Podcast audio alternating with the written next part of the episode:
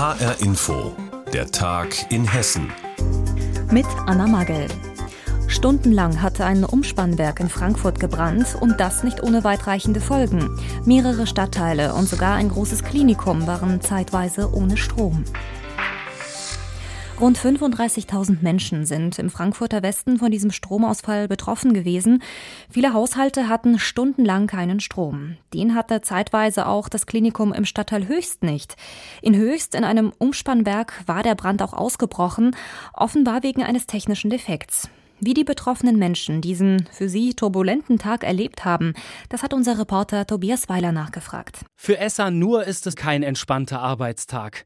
Der junge Mann steht mit weit aufgerissenen braunen Augen in einem Kiosk am Bahnhof in Frankfurt Höchst. Also das war ungefähr 10.10 Uhr. 10. Ich habe halt meine Arbeit gemacht, ich habe die Zigaretten aufgefüllt und so und halt alles andere. Und dann plötzlich ging das Licht aus und dann dachte ich so, hä, was ist Apokalypse, was geht hier ab? Ein Brand in einem Umspannwerk in Frankfurt Höchst sorgt heute Vormittag für einen Stromausfall. Rund 35.000 Menschen sind plötzlich ohne Strom.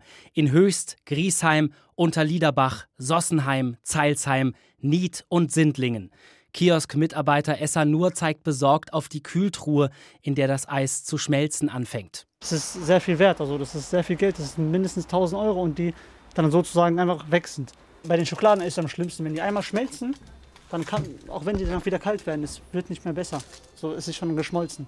Dann klebt das schon an den an den Packungen und so. Und das wird dann, kann man dann nicht mehr verkaufen. Währenddessen löscht die Feuerwehr den Brand im Höchster Umspannwerk. Neun Menschen werden bei dem Feuer leicht verletzt. Die Technikerinnen und Techniker des Energieversorgers Süwag versuchen, die Stadtteile wieder mit Strom zu versorgen. Pressesprecher Markus Heckler erklärt am Mittag, für solche Stromausfälle gibt es immer eine extra Stromleitung als Backup. Also man geht von einer Leitung auf die nächste, jetzt mal einfach ausgedrückt, und damit stellen wir die Versorgung wieder her. Es klingt nach einer einfachen äh, Maßnahme, aber es ist tatsächlich ein etwas ähm, schwierigerer Vorgang, langwierigerer Vorgang. Also die Kollegen arbeiten unter Hochdruck daran und wir versuchen das so schnell wie möglich wieder alle Stadtteile mit Strom zu versorgen. Nach und nach geht der Strom in den betroffenen Stadtteilen dann wieder. Sakis Lanas schaut aus seinem Wohnungsfenster in Frankfurt Höchst. Dass er keinen Strom hat, stört ihn nicht wirklich. So schlimm ist das nicht. Wahrscheinlich, wenn wir abends keinen Strom hätten, da äh, haben wir also genug Kerzenlichter, wo man in jedem Zimmer eins aufstellen kann. Taschenlampen haben wir natürlich auch. Aber man soll nicht den Teufel an die Wand malen. Ich hoffe immer das Gute. Und das ist vielleicht in ein, zwei Stunden wieder alles vorbei. Und das ist es tatsächlich. Gegen kurz nach vier meldet der Energieversorger Süwag, der Strom geht wieder in allen Stadtteilen nach fast sechs Stunden. Im Frankfurter Westen gehen die Lichter wieder an. Wegen eines Brandes in einem Umspannwerk war es zu einem Stromausfall gekommen. Jetzt sind die Betroffenen wieder am Netz. Tobias Weiler hat uns darüber informiert. Hass und Hetze sind in den sozialen Netzwerken schon lange ein großes Problem. Jetzt hat das Amtsgericht Dieburg eine 63-jährige Frau zu einer Geldstrafe verurteilt. Und zwar, weil sie einen Hasskommentar gegen Walter Lübcke gepostet hat. Sie hatte einen Tag nach dem gewaltsamen Tod des Kasseler Regierungspräsidenten in einer Facebook-Gruppe geschrieben, dies sei ein guter Anfang. HR-Reporterin Stefanie Ömisch hat den Prozess verfolgt und wir haben sie vor der Sendung gefragt, was ist das für eine Frau, die da jetzt verurteilt worden ist? Sie kommt aus dem Kreis Darmstadt-Dieburg, ist, würde ich sagen, eine normale Frau in den 60ern. Sie hat ihre Kinder alleine großgezogen und ist Kassiererin im Supermarkt, hat auf mich auch ein bisschen eingeschüchtert gewirkt, da sie noch nie vor Gericht stand. Sie hat gleich am Anfang des Prozesses behauptet, sie hätte den Post ganz anders gemeint, und zwar so, dass es für alle, die mit der deutschen Politik unzufrieden seien, ein guter Anfang wäre, auszuwandern.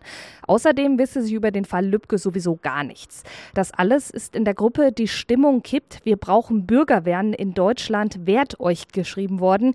Die gibt es mittlerweile nicht mehr. Die Angeklagte hat gesagt, sie bereue den Kommentar und würde sich sowieso auch nie wieder im Internet äußern. Und was sagen die Strafverfolger dazu? Der Staatsanwalt hat nochmal gesagt, dass solche Kommentare den mutmaßlichen Mörder von Walter Lübcke befeuert haben. Und deshalb ist der Staatsanwaltschaft Frankfurt das Thema Hasspostings im Internet auch so wichtig. Am Ende hat das Gericht der Angeklagten nicht geglaubt, dass das alles ganz anders gemeint war. Und deshalb ist auch schnell ein Urteil gefallen. Sie wurde wegen Billigung einer Straftat zu einer Geldstrafe von 750 Euro verurteilt. Und diese Strafe orientiert sich am Einkommen des Angeklagten. In diesem Fall arbeitet die Frau an einer Supermarktkasse. Das Amtsgericht Dieburg hat sie jetzt verurteilt wegen eines Internet-Hasspostings gegen den getöteten Kasseler Regierungspräsidenten Walter Lübcke. Infos zu diesem Prozess hatte HR-Reporterin Stefanie Ömisch.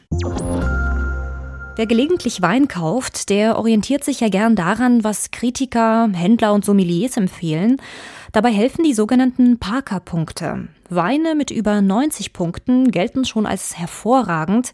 Damit ein Wein aber die Höchstnote von 100 Punkten abräumt, da muss er wirklich schon das Zeug zur Legende haben. Das haben in den letzten 40 Jahren nicht viele Weine geschafft. Weltweit waren es gerade mal 700 Weine. Und jetzt, zum ersten Mal, hat es auch ein Wein aus dem Rheingau geschafft. Birgitta Söhling stellt uns den edlen Tropfen vor. Grauer Schiefer, alte Reben und viel Sonne. Schon in der Weinlese haben Eva Fricke und ihr Team gespürt, dass sie es in der Lorcher Krone 2019 mit außergewöhnlichen Trauben zu tun haben.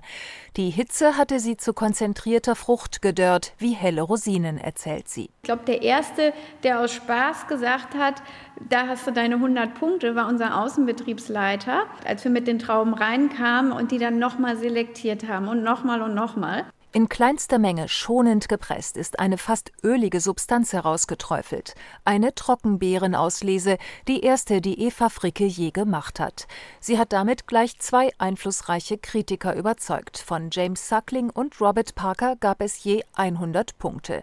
Solche Weine haben das Zeug zur Legende. Sie werden für dreistellige Summen gehandelt. Im Rheingau ist das bisher noch keinem Winzer gelungen und nun einer zierlichen jungen Frau, die aus einer Bremer Arztfamilie stammt. So viele Größen an Winzern, an Weingütern über Jahrzehnte haben deutschlandweit so viele tolle Weine hervorgebracht und das waren für mich immer so Sphären, da habe ich gedacht, das fangen wir erst gar nicht an, das ist etwas für, für absolute Spezialisten.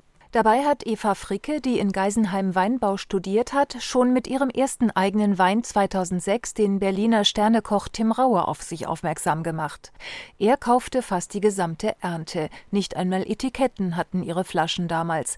Der eigene Wein war ein Hobby, dem sie neben ihrer Arbeit als Betriebsleiterin in einem Rüdesheimer Weingut nachging. Gepachtet hatte sie dafür eine Parzelle in der Lorcher Krone, die andere Winzer längst aufgegeben hatten. Da gab es einige Kollegen hier aus dem oberen Rheingau, die gesagt haben, warum gehst du denn nach Lorch? Und das ist doch steil und, und was willst du da? Und also es war überhaupt nicht so in dem Bewusstsein, dass das eigentlich in, im Rheingau eine ganz besondere Appellation ist. Und mir war es natürlich auch nicht klar. Ich wollte gerne Riesling von Schieferböden und nicht zu junge Reben. Stefan Reinhardt vergibt die Parker-Punkte für Deutschland und verkostet rund 4000 Weine pro Jahr, 100 Punkte, die Höchstwertung, bekommen von ihm nur Weine, die Perfektion mit Seele verbinden. Das sind Weine, die verzaubern. Von der ersten Sekunde an, vom ersten Bruchteil einer Sekunde an, nehmen sie sofort für sich ein, fangen an zu erzählen. Die Spitzenbewertungen krönen für Eva Fricke ein Jahr, das mit einem harten Crash im Frühjahr anfing. Durch den Corona-Lockdown brachen wichtige Einnahmequellen in der Spitzengastronomie und im Export weg. Eine strategische Neuausrichtung ihres mittlerweile 17 Hektar großen Weinguts war nötig.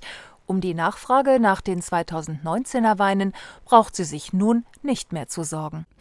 Ein edler Tropfen aus Hessen schafft es in den Weinolymp. Eine 2019er Riesling Trockenbeerenauslese Lorcher Krone hat eine ganz seltene Auszeichnung bekommen. Infos dazu hatte Birgitta Söhling. Hausaufgaben, Arbeitsmaterialien oder auch Textnachrichten von Lehrer zu Schülern. Für all das hat die Schule Steinmühle in Marburg-Kappel eine eigene App. Die ist für Smartphones und Tablets entwickelt worden, und zwar von einem Schüler. Übrigens sogar noch bevor Corona überhaupt ein Thema war. Unser Reporter Pascal Lasser hat sich diese App angeschaut und auf jeden Fall kann sie den Speiseplan der Schulkantine anzeigen. Putensteak mit Ratatouille und Pasta oder eine Mais-Polenta-Pizza. Das gibt es in der Kantine der Marburger Schule Steinmühle zu essen. Und zu lesen auf dem Smartphone-Bildschirm von Dirk Lange.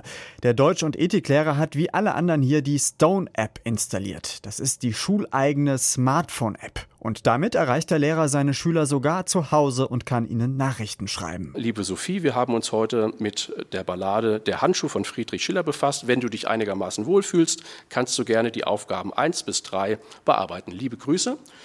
Dann habe ich hier die Arbeitsaufträge ihr angehängt. Das heißt, sie kann sie über die App öffnen. Und die Ergebnisse kann die Schülerin dann ihrem Lehrer Dirk Lange auch per Stone-App zuschicken. Die Chat-Funktion hatte die App am Anfang noch nicht, aber seit dem Start 2018 wird sie stetig weiterentwickelt, erzählt ihr Entwickler Aaron Stein. Bis zu seinem Abi in diesem Jahr war er selbst Schüler an der Marburger Schule.